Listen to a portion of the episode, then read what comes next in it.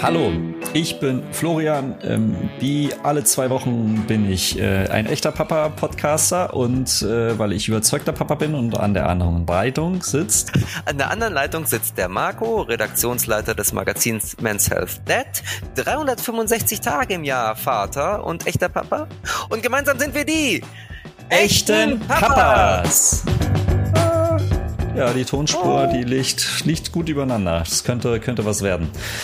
Okay. Super. Schön, dich zu sehen, Was? Marco. Äh, zu hören. Und hören, zu hören, ne? Das ist ja ein Podcast hier. Also, wo du gerade sagst, liegt schön aufeinander. Was nicht schön aufeinander liegt, und da komme ich gleich auf ähm, meine Frage des Tages sozusagen. Was nicht beieinander liegt, oftmals ist Karriere und Familie. Ne? Also, und darum geistert ja dieser Begriff ähm, Vereinbarkeit auch immer drum. Manche meinen, sie müssten sich entscheiden ähm, zwischen Karriere oder Familie. Wie ist das bei dir, Flo? Oh wow, da hast, jetzt, ne? da hast du jetzt aber einen krassen Bogen geschlagen. Das äh, mhm. sehr, sehr kreativ. Ähm, Uh, wow, äh, also ja, also ich, ich glaube, ich glaube, also ich, ich denke, dass das miteinander vereinbar ist, Vereinbarkeit und Karriere. Also ich, ich denke, dass ähm, jetzt kommt natürlich immer darauf an, wie man Karriere für sich selbst definiert und was man ähm, erreichen möchte und äh, was einem ausreicht. Aber am Ende glaube ich, dass ähm, das wunderbar ineinander greift, ähm, ist natürlich immer die Frage von wie äh, greift es ineinander und was sorgt man oder wie sorgt man dafür? Und ähm, ich glaube, das äh, könnte uns vielleicht unser Gesprächspartner näher bringen. Nicht nur vielleicht, sondern auf jeden Fall. Na gut, wir du hast gespoilert. wir sprechen nämlich heute mit dem hm, Roman Geider, der ähm, auch einen Podcast hat, wie wir beide, und zwar zusammen mit zwei ähm, Kumpels, den Working Dead Podcast. Ähm, da geht es, wie es schon der Name sagt, um Working Deads. Und ähm, weil das noch nicht reicht, hat er jetzt auch noch ein Buch geschrieben, das auch Working Dead heißt. Und da geht es auch um Vereinbarkeit von aktiver Vaterrolle und Karriere. Also genau das, was ich dich gerade gefragt habe. Er hat sich da auf, ich weiß nicht wie viele Seiten ausgetobt. Echt viele wichtige Impulse gibt er da. Und ich hoffe, genauso wichtige Impulse hören wir heute von dem Roman, wenn es darum geht, so ja, wie funktioniert das eigentlich mit Karriere und ein Leben als Führungskraft und ein Leben als Vater? Da bin ich mir sicher. Da gibt er uns eine ganze Menge Impulse und ein ganz wichtiger Impuls fand ich, äh, ich fand es sehr nett, dass ähm, er unseren Podcast gelobt hat. Als, also das haben wir nicht, das haben wir ja nicht häufig, dass ein anderer Podcaster unseren Podcast lobt. Genau, aber deshalb sollten wir uns revanchieren und sagen, dass natürlich sein Working Dead Podcast auch ganz toll ist. Bevor wir mit der Episode anfangen, möchte ich euch noch unseren heutigen Sponsor vorstellen. Pampers. Früher hätte ich es ja nie gedacht, aber seitdem ich Papa bin, bin ich richtig wählerisch beim Einkaufen geworden. Mich beschäftigen jetzt Fragen wie, woher kommen die Produkte eigentlich, die ich kaufe? Und was ist drin? Das gilt natürlich besonders für alles, was ich für meine Kinder kaufe. Und deswegen finde ich es bei Pampers prima, dass der Windelhersteller echt transparent handelt. Super ist, die Zellulose der Windel stammt aus FSC-zertifizierten Wäldern und anderen kontrollierten Quellen. Außerdem werden die in Deutschland verkauften Pampers-Windeln auch in Deutschland gefertigt. Nur bis zu vier Prozent werden in anderen europäischen Ländern hergestellt. In den Pampers-Werken wird ständig an Neuerungen gearbeitet, sodass die Herstellungsprozesse und natürlich auch die Windel selbst noch weiter verbessert werden. Dabei bezieht das Pampers-Werk in Kirchen zu 100 Prozent Ökostrom. Das alles gibt mir ein gutes Gefühl. So viel Erfahrung und Sorgfalt habe ich gerne an die Haut meiner Kinder gelassen, als sie noch im Windelalter waren. So, aber jetzt begrüßen wir erstmal den Roman. Hallo, schön, dass du da bist und Zeit für uns hattest zwischen Familie und Job. Ja, hallo Roman. Schön, dass du äh, zu den echten Papas gekommen bist. Schön, dass wir dich willkommen heißen dürfen. Und du bist ja Du bist ja, hallo, äh, du bist ja auch ein echter Papa. Nein, eigentlich bist du ja ein doppelter echter Papa. Meine Frage, wer ist Roman und wie würden seine Kinder ihn als Vater beschreiben? Also ich glaube, dass meine Kinder ähm, wer ist Roman? Ähm, ich glaube, der könnte jetzt drei Stunden rumreden. Ich bin ja, der hat ja immer mehrere Hüte auf. Also Roman ist, Roman ist Papa, ähm, Roman ist ähm, äh, Mitarbeiter eines Unternehmens, äh, Roman ist Ehemann, Roman ist Freund, Roman ist ähm, Sportler, Roman ist ähm, keine Ahnung, alles Mögliche, was man halt so ist in seinem, in seinem Leben. Und meine Kinder würden wahrscheinlich auch unterschreiben, dass ich ähm, irgendwie ähm, vielseitig interessiert bin und versuche so ähm, viel wie möglich Zeit mit den zwei zu verbringen und die auch irgendwie spannend ähm, zu gestalten. Roman ist kein guter Lego-Spieler. Das vielleicht noch. Das würden sie okay. wahrscheinlich sagen. Wie, wie alt sind deine Zwillinge jetzt eigentlich? Die werden fünf. Und da bist du November. kein guter Lego-Spieler? Ja, ich weiß nicht, kennst du das? Ich bin, man fängt dann immer an und so nach einer halben Stunde so, ich bin nicht da so, ähm, wie soll ich sagen, so ausdauernd irgendwie. Ich kann mich da manchmal besser, manchmal schlechter reinversetzen. Ich bin ein guter Geschlich Geschichtenerzähler, aber ich fühle mich dann mit meinen jetzt 40 Jahren dann manchmal, manchmal auch gebrechlich so auf dem Boden kniend und ähm, verrenkend. Okay, ähm, Du, da kann ich dir ähm, was in Aussicht stellen. Also mit fünf fängt ja sozusagen das Lego-Alter erst an und das geht ja, wenn es gut läuft, dann noch 20 Jahre und da wächst du auch rein. Bin ich auch. Also tatsächlich irgendwie, man, man kann auch, man kann auch Geduld lernen und man kriegt dann irgendwann auch Hornhaut an den Knien wenn man nur lang genug auf dem Kinderzimmerboden hockt und Lego spielt. Also halte durch. Du schaffst Also ich erwarte Fotos von der Hornhaut, ähm, Marco, auf jeden Fall. Aber ähm, wir sind so die, ich bin so der Actionspieler, also ich bin der auf dem Sofa rumhüpfende, tobende äh, Papa. Das mache ich ganz gerne. So ein Ninja Park im, in der Küche aufbauen zum Leid von Laura manchmal. Oder nicht, weil die jetzt mehr Zeit in der Küche verbringt als ich, sondern eher, weil, weil das quasi Wohn-Esszimmer voller äh, Kissen auf dem Boden gestapelt ist. okay. Du, Roman, Stefan, lass uns doch mal die Zeit zurückdrehen, so ungefähr fünf Jahre, damit ähm, unsere Hörer auch so ein bisschen dich kennenlernen und auch wissen, so wie dein, dein Werdegang ist. Du bist ja Führungskraft in einem internationalen Konzern, hast, wie viele Mitarbeiter hast du jetzt sozusagen jetzt unter dir? Neben mir oder mit mir im Team sind ähm, über 160 Mitarbeitende jetzt in 39 Ländern. Okay, gut. Und äh, tatsächlich ist irgendwie deine deine Geschichte, wie sich sozusagen deine berufliche Entwicklung und dein Vaterwerden sozusagen verbunden hat. Die ist ganz interessant und ich fand sie auch ganz witzig, witzig und sehr turbulent. Magst du noch mal kurz erzählen, wie das eigentlich lief? Weil man muss ja sagen, Zwillinge ist ja jetzt auch nicht ohne. Also viele sind ja schon mit einem Kind so total überfordert und ihr habt sozusagen als Eltern gleich zwei gekriegt. Ja, die Zeit mit einem Kind, die war noch schön. Die 18 Minuten, die habe ich auch genossen, wo ich mich noch voll auf eins konzentrieren konnte. Aber, aber danach waren es dann direkt zwei. Ja. Ähm, beruflicher Werdegang, das ist, ähm, ich versuche ich versuch's im Schnelldurchlauf zu machen. Ich habe mit 17 die Realschule abgeschlossen und bin dann halt ganz normal, wie so, ähm, was man so als Schwabe macht, ähm, gleich Ausbildung ähm, als äh, Maschinenbediener, Zerspannungsmechaniker damals ähm, und habe dann äh, nach der dreijährigen Ausbildung einfach sechs Jahre Frühschicht, Spätschicht, Nachtschicht gearbeitet gearbeitet, ähm, bis ich dann gemerkt habe, ich halte das wahrscheinlich jetzt nicht bis zur Rente aus, auch wenn man das so in den, in dem, in ähm, dem kulturellen Kreis auch so, in dem ich auch groß geworden bin, ähm, so macht. Mein Papa, der hat äh, auch nur eine Ausbildung, hat dann gearbeitet, meine Mama genauso. Und dann war das einfach so. Also man hatte da nicht so richtig das Bild, für was jetzt Karriere ist. Also die, meine Eltern waren glücklich, dass ich eine Ausbildung und einen Job hatte. Aber für mich war das dann auf Dauer nicht so wirklich befriedigend. Habe dann ähm, den Maschinenbautechniker, das Fachabitur samstags nachgeholt, drei Jahre. Ähm, dann kam die Wirtschaftskrise, dann habe ich mich ähm, nebenberuflich selbstständig gemacht, neben meinem äh, Job, äh, den ich noch hatte ähm, in der Fabrik. Aber da ich Kurzarbeit hatte, habe ich mich da nebenher noch mal ein bisschen beschäftigt, habe dann äh, Vertrieb, Online-Vertrieb aufgebaut für Maschinen und Anlagen. Ähm, habe dann gemerkt, dass ich eigentlich so eine Affinität für Vertrieb habe, was ich ja vorher gar nie ausprobieren konnte.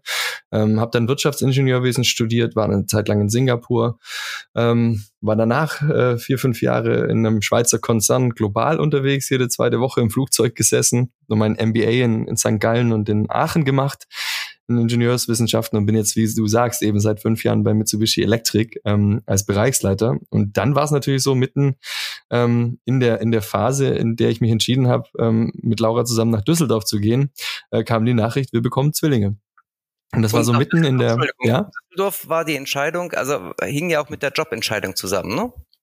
Genau, Laura konnte ganz easy in ihrem Job quasi von dem einen Büro ähm, äh, Stuttgart ins Büro Düsseldorf wechseln, von ihrem Unternehmen aus, wo sie Bereich ähm, äh, äh Consulting für mentale Gesundheit gemacht hat und ähm, konnte dann wechseln und wir haben uns beide gedacht, so, ja, so ein Schritt, ähm, wir haben noch keine Kinder zu dem Zeitpunkt, ähm, mal eine Zeit lang in so einer Sta größeren Stadt zu wohnen, außerhalb von unserer Heimatstadt Ulm, ist doch ganz toll. Ähm, nur, dass ich halt sechs Monate Kündigungsfrist hatte und in sechs Monaten kann eine ganze Menge passieren. Und äh, schwanger, Zwillinge. Laura hat äh, nebenberuflich Wirtschaftspsychologie noch studiert, den Master. Ich habe nebenberuflich den MBA gemacht und wir sind umgezogen und sind dann quasi hier in Düsseldorf aufgeschlagen und ähm, drei Monate später kamen in Düsseldorf die Zwillinge zur Welt, ohne ähm, irgendwie irgendeine familiäre Struktur. Die waren alle Oma, Opa, Onkel, Tanten, Cousinen, Cousins, alle in Ulm. Okay, konntest du dich denn irgendwie darauf vorbereiten überhaupt auf deine Vaterrolle? Ich meine, so, das, was du erzählt hast, du, du, warst ja schon sehr viel unterwegs. Äh, Bücher lesen war ja jetzt nicht so Thema, glaube ich, oder? Ich habe auch versucht, das dann später nochmal ein bisschen zu rekapitulieren, wie das war. Man hat sich ja gar keine Gedanken drüber gemacht. Man hat dann gar nicht drüber nachgedacht, was bedeutet das für das Thema Vereinbarkeit, für ähm, wenn man noch gar keine Berührungspunkte damit hatte. Also wenn man keine Kinder hat. Da war, ich war da sehr naiv an, an das Ganze rangegangen. Ich habe vielleicht gleich die ähm, Kinderwagenmarken äh, gegoogelt und geguckt, was ich dann alles einkaufen muss. Also relativ hemdsärmlich da zu der Zeit. Äh, und das kommt erst richtig, als die zwei dann eben ähm, da waren und man gemerkt hat, okay, es ist jetzt nicht einfach nur ähm, äh, das gleiche Leben nur mit Kindern, sondern es ist ein neues, äh, neues Leben mit Kindern und hat ganz andere Herausforderungen. Also du hast es nachbereitet quasi. Ich glaube, ich habe es jetzt in den fünf Jahren jetzt geschafft, so zu rekapitulieren, was, was ich gut und was ich hätte besser machen können. Ähm, das, glaube ich, habe ich jetzt nach fünf Jahren einigermaßen verstanden und es hat ganz gut funktioniert. Aber zu der Zeit bei dem Wechsel war es eine, also war einfach eine reine Katastrophe. Was, was ich noch nirgendwo gesagt hatte, ich hatte dann so einen Blinddarmdurchbruch äh, drei Mo äh, zwei Monate bevor wir umgezogen sind. Also an dem Tag, als Laura gesagt hat, dass sie schwanger ist, äh, bin ich ins Krankenhaus gekommen und durfte meinen Blinddarm entfernen lassen. Okay, aber also, das lag jetzt nicht an der Nachricht, dass Laura schwanger war. Nein, das lag nicht daran. Ich habe zum Arzt vor der Narkose gesagt, hey, wenn du mich, bitte, ich muss wieder aufwachen. Meine Frau hat mir gesagt, dass sie, dass sie schwanger ist. Bitte, also nicht, mach jetzt, äh, mach jetzt alles richtig. Ähm, hat er dann auch gemacht, aber ist natürlich blöd, wenn du dann da irgendwie ähm, deine Frau hochschwanger, ähm, darf auch keine Kisten packen für einen Umzug. Du darfst keine, nicht mehr als fünf Kilo tragen. Ähm, ja, das war schon echt ähm, herausfordernd. Das war dann echt eine, ein hartes Jahr. Also du kommst dann quasi an, solltest eigentlich topfit sein für deinen, für den großen Bereich, den du jetzt übernimmst und transformierst, für so viele Menschen verantwortlich bist auch oder für deren Arbeitsplätze. Und gleichzeitig bist du daheim dann eigentlich schon so auf dem Weg äh, ins Vaterwerden. Ähm, das war schon echt äh, Wahnsinn. Also es ist meistens so mit solchen Herausforderungen, dass man erst rückblickend versteht, äh, wie es dann funktioniert hat. Währenddessen ist eher so Survival Mode. Hm. Aber wenn ich es jetzt richtig verstanden habe, hast du den neuen Job angefangen. Da wart ihr noch zu zweit, ne, sozusagen, also unter ganz anderen Prämissen und ähm, bist dann in den Job gerutscht als Vater von Zwillingen. Kann man das so ja, sagen? drei Monate hatte ich Zeit ohne, ohne quasi ohne die Kinder in dem Job, also noch mitten in der Probezeit, aber es war schon so, so eine Zwillingsschwangerschaft für die Leute, für die HörerInnen, die es nicht wissen, ist natürlich auch so, dass du nicht nur einmal alle drei Monate zum Ultraschall gehst, sondern wir waren da wöchentlich. Also ich habe das dann damals schon mit meinem Arbeitgeber ähm, so besprochen, dass ich da auch mal weg muss ähm, und das bereits ganz am Anfang, als ich gestartet bin. Ähm, das war jetzt nicht so einfach, weil auch ähm, äh, mit äh, zwei Kindern im Bauch, das ist dann schon eine ganz, da läufst du nicht mal kurz fünf Kilometer oder fährst du Fahrrad. Da war ich dann schon auch am Anfang sehr eingebunden und habe dann schon gemerkt, was das, dass das eine andere ähm, eine Art ist, äh, wie ich mich da quasi auch im Unternehmen ähm, den Teams präsentiere. Also ich kann da nicht einen auf super Karrieretyp machen und ähm, versuchen, die Karriere, äh, die Familie da komplett aus dem Unternehmen rauszuhalten, wenn ich weiß, dass ich da so wichtig äh, bin und eingebunden bin. Mhm. Aber das war dir vorher nicht so bewusst, oder? Ich denke, wem ist das ich bewusst? Man denkt, es ist einem bewusst, aber du weißt selber, dass ähm, zwischen dem, wie du es dir vorstellst und wie es dann am Endeffekt ist, ist ne, liegen natürlich Welten. Hm. Inzwischen ist ja irgendwie das Thema Vereinbarkeit für dich sehr wichtig geworden. Ähm, hast ja unter anderem auch ein Buch geschrieben, da kommen wir nachher nochmal drüber dazu. Ähm, aber ähm, kannst du einmal kurz erklären, warum das so wichtig für dich ist? Hat das nur was mit euren Zwillingen zu tun oder wäre Vereinbarkeit auch genauso ein Thema für dich, wenn es jetzt nur ein Kind gewesen wäre? Ich glaube, selbst wenn wir gar keine Kinder hätten, wäre Vereinbarkeit für mich wichtig, weil ich, weil ich der Meinung bin, dass Vereinbarkeit ähm, ein Teil von einer gesunden Unternehmenskultur ist. Also du kannst jetzt nicht sagen, du bist jetzt Führungskraft von so vielen Menschen und, und Vereinbarkeit geht dich nichts an. Das ist genauso wie mit ganz vielen anderen Dingen. Nur weil du nicht davon betroffen bist, heißt es, heißt, kann, kann es trotzdem heißen, dass du dafür verantwortlich bist. In so einem Unternehmen bist du das immer. Und als ich Kinder bekommen oder als wir Eltern geworden sind, ist mir halt klar geworden, wie viel das einfach auch ähm, mit dem Arbeitsplatz macht. Also wie wie viel Stress du natürlich als Eltern auch mit zum Arbeitsplatz bringst oder wie viel Stress du von der Arbeit wieder mit nach Hause bringst, das lässt sich nicht so ganz trennen. Deswegen glaube ich, ähm, jede Führungskraft, egal ob ähm, Mutter, Vater oder alleinstehend, muss sich mit dem Thema Vereinbarkeit beschäftigen, was einfach wichtig ist in einer gesunden Unternehmenskultur. Ist nicht ähm, ein, ein selbstständiger Teil eines Unternehmens, man kann oder kann nicht, sondern ich glaube, jedes Unternehmen, das eine gute ähm, Führungskultur hat, ähm, hat auch eine gute Vereinbarkeit. Ich glaube, das geht miteinander einher. Und die Firmen, die keine gute Unternehmenskultur haben, wirst du wahrscheinlich auch ähm, zum Thema Vereinbarkeit äh, wenig finden. Mhm. Aber das wäre jetzt die Vereinbarkeit aus Sicht des, des Unternehmens. Ähm, wenn man es jetzt aus der Familienperspektive betrachtet, ähm, die Bedeutung der Vereinbarkeit. Was macht die? Für mich persönlich war es natürlich auch wahnsinnig wichtig, das ähm, auf die Reihe zu kriegen, weil für mich ganz am Anfang klar war, ähm, dass ich nicht per se irgendeinem Karrieredogma folge. Ich zwar ehrgeizig bin im Job, aber das nicht eben um jeden Preis. Und für mich bedeutet das dann einfach, ähm, meine Definition von Erfolg ähm, quasi zu verwirklichen, aber trotzdem ähm, als gleichberechtigter Partner in der Ehe und auch als, als Vater da zu sein.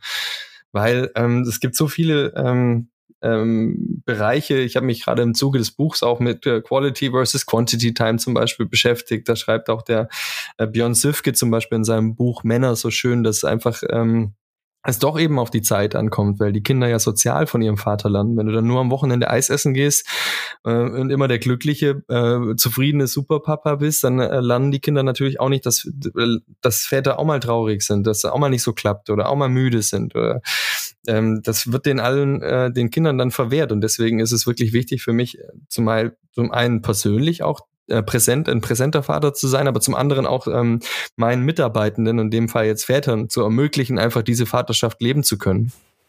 Hm. Perfekte Vereinbarkeit versus Realität.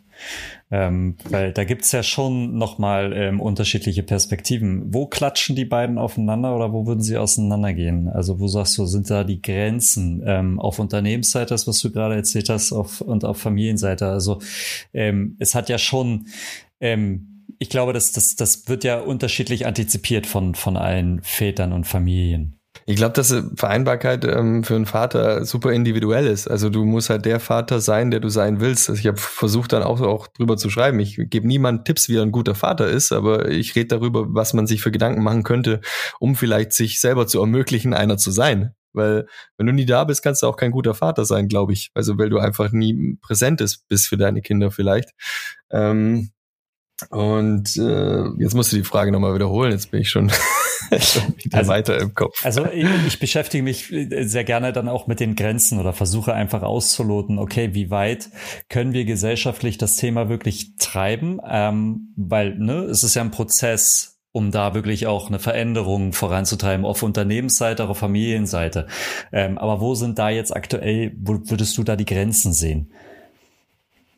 Ich glaube, die Grenzen sind im, im Unternehmen natürlich auch, ähm, wenn du, äh, so wie ich früher Schichtarbeiter warst, dann ist natürlich schlecht, du kannst nicht die ganze Zeit weg oder zwischendrin mal das Kind abholen, aber du hast halt andere äh, Vorteile, dass du quasi um 14 Uhr nachmittags schon zu Hause bist und kein Mobiltelefon mitnehmen musst und dann immer erreichbar sein musst zum Beispiel. Und die Woche drauf hast du vielleicht morgens den ganzen Vormittag Zeit. Ähm, es gibt natürlich verschiedene Berufe. Du kannst es nicht als Chirurg ähm, mitten in der OP hinwerfen und dein Kind vom Krankenhaus abholen oder, oder ins Krankenhaus bringen. Ähm, das gibt natürlich ähm, Grenzen der Vereinbarkeit. Ähm, ich glaube auch, dass es schwierig ist, manchmal zwei genau gleiche Karrieren zu haben, ähm, quasi in der Familie. Meine, Laura arbeitet ähm, mindestens genauso viel wie ich und wir versuchen es ähm, wie, wie so ein Puzzle äh, über die Woche zu verteilen, dass wir es hinkriegen. Ähm, aber ich glaube, dass zum Beispiel zwei, ähm, zwei Jobs im Vertrieb oder zwei CEOs von Firmen oder zwei ähm, in, in der Familie einfach schwierig sind zu vereinbaren. Ich würde nichts für unmöglich erklären, weil ich glaube, mir haben so viele Leute gesagt, dass ich meinen Job nicht vereinbar ähm, äh, gestalten kann. Und es geht trotzdem, zwar nicht einfach, aber es geht. Aber ich würde sagen, es gibt Konstellationen, die es schwieriger machen und einfacher machen äh, oder schwieriger und einfacher äh, machen. Dann gleichzeitig setzt man sich natürlich selber auch mega Grenzen. Ich habe dann im Buch beschrieben, du kannst natürlich entweder mal äh, 45 Minuten Sport am Tag einplanen oder du kannst äh, Triathlet sein wollen. Also das ist halt äh, unterschiedlich. Wenn du drei Stunden aufs Fahrrad sitzen musst jeden Tag oder laufen musst, dann ist natürlich auch wenig Zeit für Familie oder Job da. Also man, man kriegt grundsätzlich einfach vielleicht auch nicht alles hin, wenn man ernsthaft aktiver Vater sein will. Dann gibt's halt auch, glaube ich, ähm, Grenzen ähm, des Möglichen oder man muss eben dann Prioritäten setzen. Ich finde ja tatsächlich diese vermeintliche Gegensätzlichkeit auf der einen Seite die Vereinbarkeit, auf der anderen Seite die Führungskraft ganz spannend. Hab dazu gleich nochmal eine Frage, würde aber vorher ganz gerne einmal von dir wissen, ob es bei dir eigentlich einen Moment gab, äh, wo es so Klick gemacht hat. Also äh, ein Moment, der den Schalter im Kopf umge, ähm, wie sagt man, umgelegt hat. Ähm, genau. Ähm, und so ein Aha-Moment, ähm, wo du merktest, so, so kann ich nicht weitermachen, wie, wie anfangs gedacht. Du sagst ja selbst, das war für dich auch so ein bisschen so ein Sprung ins kalte Wasser und du hättest dir das alles anders vorgestellt. Ist das, hast du das mit dir alleine ausgemacht oder zusammen mit deiner Frau Laura ähm, in einem Gespräch ist das passiert oder war das mit, mit dem Durchtrennen der Nabelschnur so? wie, war es bei dir? Da durfte ich ja zwei durchtrennen, gleich so im, im kurzen Abstand. Das war auch ganz spannend. Ähm, sehr beschäftigt also quasi im, im Kreissaal. Aber ja, das gab es auf jeden Fall definitiv so einen Moment. Also was ähm, ich habe ja am Anfang ähm, gleich zwei Wochen freigenommen, dann ähm, nach nochmal drei Wochen dazwischen, nochmal vier Wochen freigenommen am Anfang, als, als die zwei Jungs zur Welt kamen. Lauras Mama hat uns dann Gott sei Dank in der Zeit dann auch nochmal unterstützt und kam nach Düsseldorf und dann hat später Elternzeit genommen. Und äh, der Grund dafür, dass ich nach zwei Wochen dann wieder zur Arbeit bin, ähm, war eine Reise nach Japan. Also ich war drei Monate da und dann hat man mich quasi eingeladen, dann das Top-Management in Japan kennenzulernen. Und ähm, das war irgendwie so, ich habe mich nicht getraut, nach, also obwohl dann die Kinder zur Welt gekommen sind, habe ich eine Menge äh, Termine abgesagt natürlich, aber dann ähm, nach zwei Wochen bin ich eine Woche nach Japan geflogen. Und das war für mich so der Aha-Moment. Ich bin so oft geflogen. Ich habe da echt davor, keine Ahnung, 50, 60 Flüge im Jahr gehabt, bevor wir Kinder hatten, äh, in, der, in dem anderen Unternehmen, in dem ich war. Und da ich habe gedacht, das wird einfach so ein, so ein Business Trip as usual. Ähm, gehe da nach Japan und es passt, aber es war die ganze Zeit ein komisches Gefühl. Schon allein in den Flieger zu steigen war ein komisches Gefühl, aber dort anzukommen war nicht äh, ähm, der Moment wie sonst so äh, in Tokio aussteigen und denken so, ah, jetzt toll, ähm, ein schönes Land und schöne Stadt, in der ich zwar dann zu dem Zeitpunkt schon öfters war, aber es war nicht mehr das Gleiche. Und ich habe mich die ganze Zeit fehl am Platz gefühlt, weil ich gedacht habe, ich gehöre woanders hin. Ich gehöre jetzt nicht hier, ähm, was ich, 9000 Kilometer weiter weg in, in einen Meetingraum. Ich gehöre zu meiner Familie. Und das Heimkommen war auch das erste Mal wieder in eine in die Wohnung reinzulaufen, ähm, wo jetzt nicht nur Laura da ist und ihr, ihr, ihr, ihr Ding macht quasi, sondern einfach Laura und die zwei Kinder und damals dann zu dem Zeitpunkt meine Schwiegermutter. Ich habe gesagt, ich so, ich kann so, genau so werde ich das nicht mehr machen. Ähm, das, das muss anders gehen. Das war eigentlich so der Aha-Moment. Ähm, einfach in eine Wohnung reinzulaufen, die nicht mehr einfach nur mit ähm, in, in unsere Beziehung ähm, widerspiegelt, sondern wirklich eine Familie. Mhm. Okay, spannend. Und ähm, jetzt würde mich mal ganz interessieren, wie ähm, da deine Perspektive als Führungskraft drauf ist. Also das eine ist ja die Vereinbarkeit, die du lebst oder die ihr versucht zu leben. Und ähm, dann versuchst du ja also auch als Führungskraft, weil dir einfach auch da das Thema Vereinbarkeit wichtig ist, da deine Leute wahrscheinlich zu unterstützen. Wie machst du das? Wie gelingt dir das, dass du ähm, die auf der einen Seite unterstützt und auf der anderen Seite vielleicht auch erstmal sensibilisierst für das Thema, weil wahrscheinlich ist nicht jeder gleich auf der Schiene, wie du das bist. Zum einen habe ich natürlich da, dadurch, dass es am Anfang eigentlich schon so ein präsentes Thema für mich war, gleich am Start äh, mich so vorgestellt. Ich habe gesagt, so, ähm, dass ich jetzt hier ähm, neu als Bereichsleiter bin, zusammen mit denen was erreichen will, aber auch zu Hause einen anstrengenden Job haben werde, weil ich in drei Monaten Vater von Zwillingen werde. Habe ich quasi gleich am Anfang ähm, zu meiner ähm, Einstandsrede quasi ähm, in der Art und Weise erzählt, dann war es klar, dass die Leute natürlich auch einen Ankerpunkt haben. Die haben immer mich immer wieder auf die Zwillinge angesprochen, haben mich ähm, gefragt, wie es denen geht. Ähm, die haben gesammelt für mich nach drei Monaten schon, haben mir eine Karte geschrieben und ähm, ich habe dann die Kinder Babywippen davon gekauft und habe das rumgeschickt an die Belegschaft. Also man hat mich auch schon wahrgenommen als als Vater im Unternehmen und in dem Moment, wo man offen mit dem Thema Vereinbarkeit umgeht und ähm, auch präsent mit dem Thema ist, dass es einem wichtig ist, jetzt zum Beispiel auch, wie ich auf LinkedIn darüber spreche, ähm, macht man natürlich schon die Tür auf für jeden Mitarbeitenden, jeden Vater, jede Mutter, weil es natürlich viel einfacher, mit mir darüber zu sprechen und mit mir darüber ähm, ins Gespräch zu kommen, wenn die wissen, mich beschäftigt das Thema ganz genauso. Ich bin auch ein Mensch, ähm, den das betrifft Und es hat uns auch dann in Anfang 2020 mit der Corona-Pandemie wahnsinnig geholfen, weil natürlich jeder mit mir offen darüber gesprochen hat, ähm, wie er es zu Hause hinkriegen äh, muss. Und wir haben dann auch Lösungen gemeinsam erarbeitet mit verschiedenen Menschen, ähm, die zum Beispiel niemand hatten, der die ähm, der die Kinder betreut, weil zum Beispiel ähm, die Mutter systemrelevant war, ähm, als Krankenschwester gearbeitet hat oder Ärztin äh, und der Vater dann gesagt hat, ähm, ich, ich muss zu Hause auf die Kinder aufpassen und wir die dann ähm, bezahlt freigestellt haben. Also nicht, die mussten nicht Urlaub nehmen, sondern bezahlt freigestellt, um die Kinder zu betreuen. Ähm, so wie es halt immer geht. Und ich meine, das kommt dann nachher einfach auch wieder ähm, zu einem selber zurück. Also was noch ist, ähm, was ein Riesenvorteil natürlich ist, dass ähm, Väter und ähm, gut, als Mutter kann man es öfter das mal nicht so ganz verheimlichen, dass man äh, schwanger ist. Das, das sieht man einfach und äh, man muss dann auch arbeitsrechtlich darüber sprechen, weil irgendwann kommt ja natürlich die äh, Mutterschutz und andere Dinge. Aber als Vater könntest du ja eigentlich gar nicht drüber reden, wenn du nicht willst. Aber bei uns ist es echt so, sieht es dann etabliert das die Männer ähm, echt so, wenn sie es den Freunden und den, den, äh, den der Familie gesagt haben, so nach dem dritten Monat auch zu mir kommen und sagen, hey Roman, ich werde Papa. Und dann ist es schön, weil dann hat man natürlich als Arbeitgeber auch wahnsinnig viel Zeit, um das dann im Team oder auch äh, mit dem Mitarbeiter, dem Vater dann in dem Fall, ähm, zu besprechen, wie soll es danach weitergehen, wie lange möchtest du Elternzeit nehmen, ähm, wie soll man die Aufgaben im Team verteilen. Wir könnten zum Beispiel einen Workshop gemeinsam mit deinen Kollegen und Kolleginnen machen, um rauszufinden, wie wir die Aufgaben verteilen teilen. Und ich glaube, jedes Unternehmen oder jede Führungskraft, die halt ähm, da die Tür nicht aufmacht äh, für das Thema, die kriegt dann halt eben so, wie soll ich sagen, eine selbsterfüllende Prophezeiung. Die kriegt dann diesen Elterngeldantrag, äh, Elternzeitantrag ähm, sieben Wochen vor Termin ähm, damit der, damit der Vater den, äh, den, den, den Druck des Vorgesetzten oder der Vorgesetzten nicht so lange aushalten muss. Und natürlich ist da nichts verteilbar und natürlich ist dann nichts, ähm, ähm, den, die Kunden informieren und äh, Aufgaben verteilen nicht möglich. Und im Endeffekt ist es dann eine Bestätigung für die Führungskraft, die sagt, hey, von der Elternzeit von Vätern halte ich nichts, das funktioniert nicht, reißt ein Riesenloch rein. Die kriegen dann genau das, was sie eben, was sie sich eben wünschen. Und in dem Moment, wo man offen mit dem Thema umgeht, kriegt man loyalere Mitarbeiter, die zurückkommen, die Spaß an der Arbeit haben und nicht halt einfach äh, nach äh, für zehn Prozent mehr Gehalt irgendwo anders hinwechseln. Und da kommen wir auch zu dem Thema einfach, dass es einfach jetzt nicht mehr nice to have ist, Vereinbarkeit zu beachten als Unternehmen, sondern einfach ein must have. Im, im Ringen um Talente kannst du das nicht mehr erlauben, ähm, das Thema ähm, als Side-Topic äh, zu betrachten. Mhm, genau. Aber das, äh, da sprichst du schon das Richtige an. Das bringt mich nämlich zu meiner nächsten Frage. Ähm, und das hast du natürlich, so wie ich dich sehe, ähm, hast du natürlich auch schon geahnt. Äh, War of Talent ähm, ist natürlich äh, eine Spannung. Also das ist einerseits ein Riesenthema, was alle irgendwie da draußen gerade zwangsläufig ähm, beschäftigt.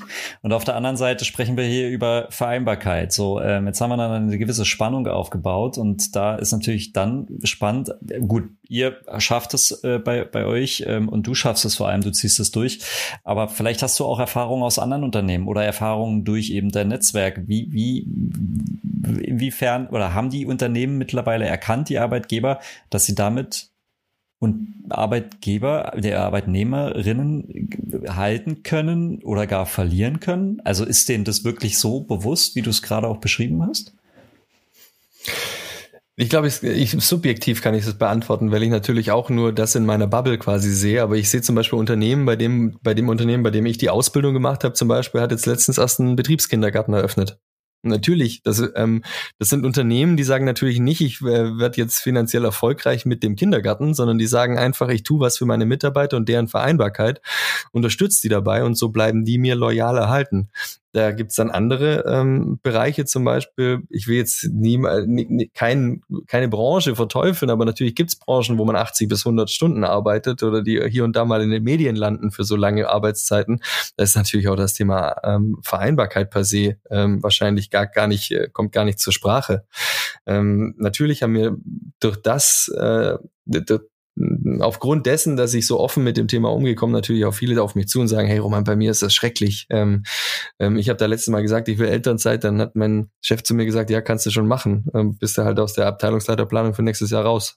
Also ich glaube, da gibt's den einen oder anderen, der da halt nicht ähm, das Blatt vor den Mund nimmt oder zum Beispiel so Sprüche wie, ja, bei uns gab's es früher nicht oder ähm, ja, kannst du schon machen, konnte ich mir halt nicht leisten oder konnte ich halt nicht machen. Das ist eigentlich so ein, schon unterschwellig, okay, wenn du das erreichen willst, was ich erreicht habe, vermeintlich erfolgreich zu sein, ähm, dann sparst du dir das.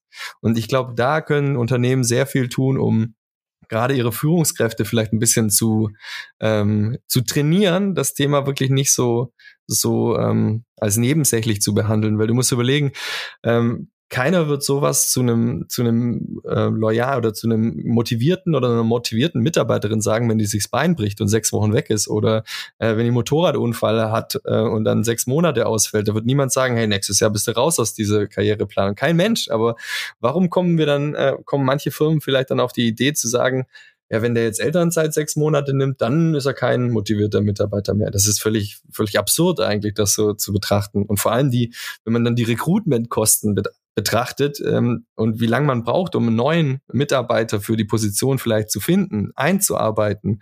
Ähm, das habe ich auch ein bisschen mal hochgerechnet, auch im, im Buch. Ähm, da müsste eigentlich jede Führungskraft einfach, äh, selbst wenn sie nichts davon hält, total offen damit umgehen, ähm, weil es einfach viel mehr Sinn macht, ähm, nach sechs, sechs Monaten einen motivierten Vater zurückzubekommen, als jemand Neues zu suchen.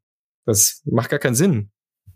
Äh, äh, Roman, ich muss noch einmal auf dieser Führungskraft versus Vereinbarkeitsnummer rumreiten, ähm, weil du ganz ähm, interessanterweise gesagt hast, so, das ist auch nachvollziehbar, als Führungskraft lebst du einfach Vereinbarkeit, auch innerhalb deines Unternehmens, um als Vorbild sozusagen andere zu inspirieren. Habe ich richtig verstanden? Ne? Auch und, für mich selber natürlich, auch für meine Kinder. Nicht nur ja, um natürlich, Vorbild genau. Sein, also ja. es ist äh, intrinsisch, aber auch äh, dann für die Kollegen. Und ähm, jetzt hast du aber gesagt, ähm, dass äh, Vereinbarkeit im Grunde ein Thema ist, nicht nur für Väter und Mütter im Unternehmen, sondern natürlich auch für Führungskräfte, die gar keine Kinder haben. Oder vielleicht auch für Führungskräfte, deren Kinder schon aus dem Haus sind. Also die sozusagen das, was du momentan machst, nämlich ähm, auch dieses familiäre Leben außerhalb der Familie, nämlich bei LinkedIn und das zu thematisieren und ähm, auch im Unternehmen darüber zu sprechen, das äh, können die ja gar nicht machen, weil sie einfach nicht die Möglichkeit haben. Hättest du einen Tipp für solche Führungskräfte, wie sie trotzdem das Thema Vereinbarkeit vorantreiben können und ihre Arbeitnehmer unterstützen können bei diesem Bestreben? Was tue ich, wenn ich es nicht leben kann, wenn ich es nicht vorleben kann, aus welchen Gründen auch immer? ein Verständnis und eine offene Kommunikation darüber zum Beispiel oder sich selber damit beschäftigen. Guck mal, wir, ich sehe jetzt lauter Bücher zum Beispiel, ähm, auch beim Campus Verlag zum Beispiel das Gen Z Buch. Ähm, guck dir das mal an. Ähm, du kannst ja nicht sagen, wenn jetzt ein, eine 55-jährige Führungskraft wird, hat, sie können es genauso sagen, was hat die mit Gen Z zu tun? Aber die Leute interessieren sich dafür, weil es die zukünftigen äh, Teammitglieder sind. Und genauso wie es eben Mütter und Väter sind, kann man sich mit dem Thema beschäftigen. Zum einen können die natürlich auch so einen Podcast hören ähm, mit euch. Zum Beispiel, wir reden, ähm, ihr redet oft mit Menschen, die kleinere Kinder haben, aber zum Beispiel du, Marco, du hast viel ältere Kinder, die haben ganz andere Themen. Also geht's dich ja eigentlich auch nichts mehr an aber du beschäftigst dich ja trotzdem damit, weil du ein Interesse daran hast, wegen dem Podcast. Und eine Führungskraft sollte eigentlich ein Interesse daran haben, weil eine diverse äh, Unternehmensstruktur hat dann junge Leute von der Gen Z, aber natürlich auch Väter und Mütter. Von dem her solltest du eigentlich schon ähm, motiviert sein, dich mit dem Thema zu beschäftigen, ähm, weil es einem eben ähm, deine Mitarbeitenden betrifft. Und wenn du ähm, als Führungskraft ähm, sagen wir mal, äh, was du als Führungskraft zu meiner Meinung nach sowieso tun solltest, das Bestreben hast, äh, den äh, Mitarbeitenden den bestmöglichsten Arbeitsplatz oder das bestmöglichste Arbeitsumfeld zu bieten, dann ist der Vereinbarkeit ein Teil von deren Arbeitsumfeld und zwar ein verdammt wichtiges. Und das, deswegen solltest du dich damit beschäftigen. So wie sich Menschen mit New Work beschäftigen, kannst du als Führungskraft, ähm, auch wenn es dich nicht selber betrifft, natürlich was dafür tun dass es deinen Mitarbeitenden besser geht und im Endeffekt dein quasi vielleicht auch Unternehmensergebnis sogar besser wird dadurch, weil du glücklichere Menschen hast. Ja, wobei ich tatsächlich einmal kurz eingrätschen muss. Ähm, ich meine, meine Kinder sind 13 und 16, was aber nicht heißt, dass meine Vaterschaft irgendwie automatisch mit der Konfirmation meiner Kinder endet. Und ähm, auch natürlich brauchen die weniger Zeit. Ähm, Anders. Ah, genau, aber sie brauchen halt andere Sachen. Ne? Also so ganz aus der Verpflichtung ist man da, Gott sei Dank, noch nicht raus. Nee, das nicht, aber ich meine so der Fokus, ähm, was ja. die brauchen, was für Bedürfnisse haben, ist anders wie bei Fünfjährigen zum Beispiel. Verstehe ich schon. Gut, du, du hast gerade ja schon den Campus Verlag genannt und auch dein Buch, das ist ja auch im Campus Verlag erschienen. Ähm, ich weiß gar nicht, ob wir den Titel schon hundertmal gesagt haben. Man, dann sage ich Ihnen zum hundertersten Mal, der heißt ja Working Dead, das Buch. Ne? Und ähm, magst du vielleicht zum Abschluss dieses Gesprächs einfach, weil wir ja auch ein bisschen Werbung für dein Buch machen wollen, nochmal sagen, was dich eigentlich veranlasst hat, dieses Buch zu schreiben? Ähm, witzigerweise habe ich gar, hatte ich gar keinen Anlass dazu, so richtig, weil ich bin, ich bin da ein bisschen reingestolpert, würde ich sagen. Ähm, der Marius Kosabe ist gefragt worden vom Campus Verlag, ob er nicht zu dem Thema ein Buch schreiben will. Ähm, vom, der, mit dem Marius, mit dem Benny mache ich ja diesen Working Dad Podcast, diesen anderen, ganz anderen, diesen zweitbesten Podcast für Väter. und er hat gesagt, ach, ich habe schon zwei Bücher geschrieben, ähm, aber der Roman, der, der, der passt da gut. Und dann habe ich mich mit dem Campus Verlag unterhalten, habe ein Exposé geschrieben und ähm, habe dann ähm, einen Autorenvertrag unterschrieben und wusste noch gar nicht über was da, was ich da überhaupt reinpacke. Und dann hatte ich zwölf Monate Zeit. Und das Ergebnis, ähm, das habt ihr jetzt ja bald auf dem Tisch. Gut, aber man, man muss sagen, ähm, sie mussten dich nicht lange bitten, wahrscheinlich, oder? Also äh, du hast ja eine hohe Affinität zu dem Thema und auch ein hohes Sendungsbewusstsein. Also insoweit war das eine Win-Win-Situation wahrscheinlich für euch. Aber ich glaube, wir müssen Roman nochmal erzählen, dass er, dass er nochmal neu verkaufen muss ähm, oder anders verkaufen muss. Er muss mehr Geschichte, mehr Dramatik muss da rein. Okay, warte mal, ich bin nicht so geübt als erster Autor. Tut mir leid. Also, also ich habe das Buch geschrieben, weil ich natürlich anderen Vätern die ein oder andere das ein oder andere Fettnäpfchen, das ich hatte, das ein oder andere Fettnäpfchen noch sparen will und natürlich auch ähm, so Dinge wie das, das Thema ähm, Erfolg. Was, was, was ist überhaupt Erfolg für mich selber? Wie definiere ich es? Das ist, äh, steht vor allem, äh, über allem als, als Vater, anstatt irgendwo in so einem Hamsterrad rumzurennen äh, und dann irgendwann nach der Kindheit der Kinder zu überlegen, hey, will ich jetzt mal endlich mal ein bisschen ein, ein Verhältnis zu denen aufbauen? Und ich glaube, das kann man, man kann eine Karriere anders aufbauen und ich habe in dem Buch versucht, ähm, den Leuten oder den Menschen, den Vätern aber ich glaube, Mütter könnten es auch lesen, auf jeden Fall, ähm, zu erklären, dass es, glaube, in meiner Meinung nach absolut möglich ist und realistisch ist, eine, eine tolle, erfolgreiche Karriere zu haben äh, mit Vereinbarkeit und trotz oder gerade gerade wegen der Vereinbarkeit. Und ähm, das ist mir ziemlich wichtig gewesen. Hm. Ähm, ich ich weiß, dass du natürlich auch Tools und Hacks ähm, mit eingebaut hast. Das ähm, finde ich ähm, einfach sehr, sehr wichtig in dem, was du gerade erzählt hast, was die Intention dessen war. Ähm, hast du vielleicht mal so ein paar Tools oder Hacks, ähm, die du Vätern gerne mit auf den Weg geben möchtest. Natürlich musst du jetzt nicht alle hoch und runter geben, dass die, die sollen ja auch noch das Buch kaufen. Aber jetzt mal so grundlegend Top 3 vier, fünf? Top 3 von diesen 100 Millionen Hacks, die ich da reingepackt habe. Nee, ähm, ich, die, die Hacks, die habe ich eigentlich ähm, nur äh, reingepackt, um ähm, die Kapitel auch wieder ein bisschen zusammenzufassen. Aber in dem Buch, wenn du rein, du hast ja wahrscheinlich schon reingelesen ein bisschen, habe ich ja nicht versucht, den Vätern zu erzählen, wie ein guter Vater funktioniert, sondern wie sie vielleicht äh, einzelne Situationen im Leben reflektieren können und vielleicht sich dann anders ähm, oder richtiger oder für mehr Vereinbarkeit entscheiden können. Und was natürlich ein äh, Riesenfaktor ist, immer wieder, sei es mit dem Unternehmen oder in der Familie, ist natürlich Kommunikation. Ähm, ich du siehst es selber zum Beispiel, sonst würden solche Seiten wie Redezeit für dich zum Beispiel gar nicht genutzt werden, wenn die Leute Pro kein Problem damit hätten zu reden. Anscheinend ist es doch ein Problem. Deswegen Kommunikation in der in der Beziehung zum einen, ähm, was was äh, wie viel Zeit möchte ich mit den Kindern verbringen, wie viel Zeit mein Partner oder ich einbringen kann und möchte, ähm, wie können wir das zusammen auf die Reihe kriegen ähm, aber auch im Unternehmen mit den Vorgesetzten und KollegInnen dann wirklich auch drüber zu sprechen, ähm, dass du nicht per se einfach nur ein Karrieremensch bist, sondern auch das wirklich auf die Reihe kriegen wirst. Das ist ähm, wirklich so ein, so ein riesen äh, und Hebel, ähm, der das Ganze ein bisschen einfacher macht. Und dann ähm, ein anderer weiterer Punkt ist äh, Selbstfürsorge, weil im Buch habe ich natürlich auch das letzte Kapitel viel dem äh, der Me-Time äh, gewidmet. Jetzt nicht unbedingt dem Me-Time im Sinne von so, ich gehe jetzt egoistisch zum Laufen oder so, sondern dass ich mich als Vater einfach auch um meine psychische Gesundheit kümmern muss, weil sonst kann ich für niemand anders da sein. Weder für meine Kinder noch für meinen Partner oder Partnerin, äh, aber auch nicht in meinem Job fit sein. Ähm, also sich selber wirklich ähm, bisschen an sich denken und sich selber auch mögen. Ähm, das ist so ein ähm, das ist so ein Hack. Und das Gleiche ist so, ähm, höher, schneller, weiter. Ähm, jede Karriere hat seine, hat seine Zeit. Also ich glaube, wir leben jetzt in einer, in einer guten Zeit, in, auf einem Arbeitnehmermarkt jetzt auch und in einer schnell veränderten Zeit, dass niemand 40 Jahre das Gleiche machen muss. Und da kann man aber auch mal ein paar Jahre, ähm, sagen wir mal, würde ich sagen, kürzer treten und nicht jeden Karrieresprung mitnehmen sondern vielleicht auch mal einfach mal warten und einfach mal für die Kinder und Familie da sein und dann später nochmal durchstarten, wenn es besser ist. Also jede Karriere hat seine Zeit. Das ist auf jeden Fall auch ein, ein wichtiger Aspekt des Ganzen, glaube ich.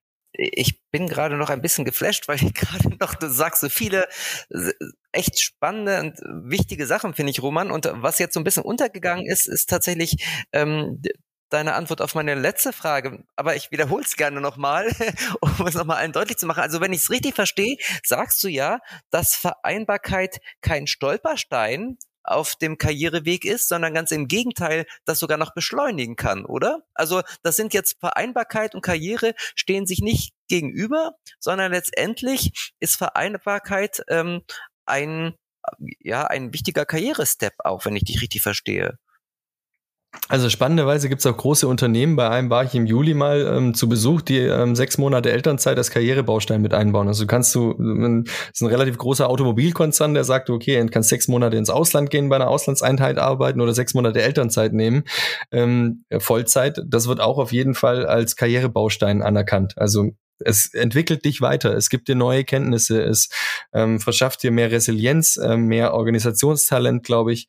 Äh, deswegen ja, ich glaube, es ist ein, es hilft einem in der Karriere, aber ich glaube vor allem ähm, auch wie wir alle das, für jeden bedeutet Karriere was anderes. Für dich, Marco, für dich, Florian, für mich bedeutet Karriere was anderes. Deswegen per se, wenn du rausfindest, was für dich Erfolg bedeutet, dann ist es schon so, dass Vereinbarkeit dir natürlich hilft, eine glücklichere, erfülltere Karriere zu haben. Ähm, weil du für dich vielleicht klar gemacht hast, was, was brauche ich für mich, um Karriere zu haben. Eine Karriere oder eine erfüllte Karriere. Wenn du sagst, du willst DAX-CEO werden, weiß ich nicht, ob dir das Thema Vereinbarkeit dabei hilft. Aber für die Menschen, die aktive Vaterrolle ähm, und Karriere wollen, glaube ich schon, dass das Thema Vereinbarkeit dazu führt, dass du glücklicher bist. Also ähm, Karriere ist sehr relativ in dem Fall. Ja. Ja, aber auch, auch spannend diese Perspektive dieses Autobauers, dessen Namen wir jetzt nicht nennen wollen, weil wir keine Werbung machen wollen. Aber klar, dass irgendwie Elternzeit als, als Karrierebaustein plötzlich angesehen wird, ich glaube, das ist noch nicht in vielen Unternehmen so. Wäre aber schön, wenn das sich rumsprechen würde. Also wir hoffen, viele hören diesen Podcast und erzählen es weiter.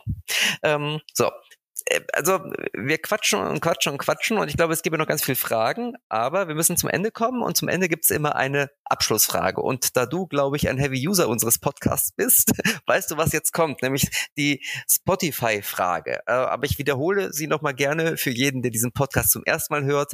Ähm, wir fragen immer unseren Gast nach einem ähm, Song, nach seinem Lieblingslied, das dann nämlich auf die echte Papas Playlist von Spotify gesetzt wird von dem lieben Florian, der das immer organisiert. So, deshalb jetzt meine Frage an dich, Roman, welches Lied hättest du gerne auf der echten Papas Playlist von Spotify, was entweder dich in deiner fünfjährigen Vaterschaft bisher begleitet hat, was dich in deinem Leben begleitet hat, was vielleicht super zu dem Thema heute passt oder zu deinem Buch, da hast du die freie Auswahl. Ein Lied wollen wir von dir. Seit zwei Jahren habe ich mir gewünscht, von dir diese Frage zu bekommen. Endlich, ich habe nur ein Buch geschrieben, um bei euch mal im Pod Podcast sein zu dürfen. Und natürlich habe ich natürlich aus, aus hier gleich diese, diesen Link sogar in mein Buch gepackt zu diesem Lied, das ich bei euch auf die Playlist packen wollte. Also ich wollte letztes Jahr, ich habe schon gedacht, wenn ich so ein Buch schreibe, dann laden die mich bestimmt ein. Also habe ich da gleich diesen Lied-Link in mein Buch gepackt, äh, gepackt von Macklemore und Ryan Lewis, uh, Growing Up weil der Text einfach ähm, genau das widerspiegelt, irgendwie, was für ein Papa ich sein möchte. Flo ist auf jeden Fall sprachlos inzwischen, kann ich ja mal reingrätschen, Flo, aber ich bin genauso sprachlos. Also aber natürlich positiver Seite. Nein, ähm, kommt, kommt auf jeden Fall auf unsere Playlist, ist super. Ähm, ähm, genau, die ihr abonnieren könnt und die ihr natürlich teilen könnt und ich klaue genau, gerade Marco genau, den Text. Wie diesen Podcast auch, oder? das ist ja eigentlich mein Text, ja. Also aber schön, dass du in die Presche gesprungen bist. Also abonniert die ähm, echte Papas Playlist auf Spotify genauso wie den Podcast, den ihr auf allen gängigen Portalen findet, wie auch natürlich den Podcast ähm, Working Dead. Wollen wir jetzt auch nicht unter den Tisch fallen lassen. Also auch ein super Podcast, ähm, der einfach eine andere Richtung hat als unsere, aber ehrlich gesagt, es kann nicht genug ähm, Papa-Podcasts geben, finde ich. Und ähm, man kann dieses Thema nicht oft genug auf allen Kanälen spielen. Insoweit freue ich mich über jeden Podcast, aber über euren Podcast freue ich mich natürlich besonders. Oh man. So, haben wir genug Werbung gemacht für alle Podcasts, für alle Bücher, für, ähm, für uns? Wir haben, wir haben noch nicht Werbung für die E-Mail-Adresse gemacht, Marco. Ach so, genau. Ganz vergessen. Also bewertet sowohl den Working Dead Podcast als auch den Echten Papa Podcast mit mindestens fünf Sternen. Und wenn ihr eine Frage habt, jedenfalls zu dem Echte Papas Podcast, schreibt uns gerne eine E-Mail und die E-Mail-Adresse weiß wie immer der Florian. Genau, schreibt an podcast.echtepapas.de. Aber Roman hätte die Adresse wahrscheinlich auch gewusst, oder? Ja, ähm, www.workingdad at gmail.com. ach so, ach so, eure. Nein, nein, nein das ist total in Ordnung. Der Florian lacht so. gar nicht mehr. Ja, ich, ich, überlege gerade, weil du fängst eine E-Mail-Adresse mit www. an, aber ähm, guck mal, schon, schon ähm, also das wäre wär ins nirgendwo gegangen dann. Wahrscheinlich, ja. Aber LinkedIn funktioniert am besten, wenn man uns erreichen will. Gut, das ist noch die letzte Frage, die ich gestellt hätte. Wo erreicht man dich? LinkedIn, super. Und was wird man demnächst von dir noch hören und sehen? Gehst du auf große Leserreise? Ähm, gibt es ein TV-Format zu deinem Buch? Eine Daily Soap? Was wird passieren? Sieh, du, ich sehe dein scherzendes Gesicht und dein Grinsen. Nein, das wird gar nichts geben, weil das mit der Vereinbarkeit, das funktioniert einfach gar nicht, wenn ich das irgendwie so machen würde. Das hat jetzt ein Jahr lang funktioniert, weil ich Netflix weggelassen habe, um das Buch zu schreiben, so ein bisschen. Äh, aber jetzt so, ich mache einmal ähm, eine, eine ähm, Signierstunde in meiner Heimatstadt in Ulm, weil ich da gerade in der Nähe bin, am Samstag, den 17.09. Und in Düsseldorf wird es eine geben in der Meierschen Buchhandlung in der Nordstraße am 25.09. Und ansonsten mache ich eigentlich nichts. Also ansonsten habe ich ja auch genug zu tun als ähm, Führungskraft und Papa. Von dem her. Aber eine Homepage habe ich jetzt mir angelegt, damit man mich ja irgendwie finden kann. Und jetzt darf ich mit www anfangen, Florian, oder? Ähm, www.romangeider.com, da kann man mich erreichen, da kann man mit mir drüber reden, was man denn so vorhat. Und ähm, wenn ich es zeitlich irgendwie hinbekomme, dann ähm, bin ich für alle Ideen offen. Okay. Nichtsdestotrotz hoffen wir, dass viele, viele Leute dein Buch kaufen und lesen und sich inspiriert fühlen und auch einfach für die Arbeitswelt da sehr viel für sich rausholen, weil das müssen wir, glaube ich, schaffen, dass wir das Private ähm, in die Unternehmen bringen. Ne? Wir müssen öfter darüber sprechen und ähm, ich glaube, heute war ein guter Anfang dafür. Absolut, immer dranbleiben, würde ich sagen. Ne? Gut. Roman, wir freuen uns auf das zweite Buch. Fortsetzung. Ich meine, wenn du jetzt dein Netflix-Abo schon gekündigt hast, dann. Ähm Und ich wollte gerade sagen, Roman, in dem Jahr, in dem du kein Netflix geguckt hast, gibt ganz schön viel Spannendes aufzuholen. Also. ich guck mal nach, aber im November kommt noch mal ein Buch auf den Markt. Da bin ich Co-Autor. Gut, okay. Sehr schön. Super, dann laden wir dich okay. einfach nochmal ein, ja? Also, vielen Dank, dass du da warst, Roman. Ähm, hat wirklich sehr viel Spaß gemacht, hat sehr viele Impulse gegeben und ähm, ja, ich hoffe, wir hören bald wieder was von dir und lesen und sehen was von dir und die Hörer hören wir hoffentlich in zwei Wochen wieder. Wenn wir es heute nicht total versaut haben. Okay. okay. Vielen Dank für die Einladung. Ja, gerne. Macht's gut. Bis dann. Tschüss. Ciao.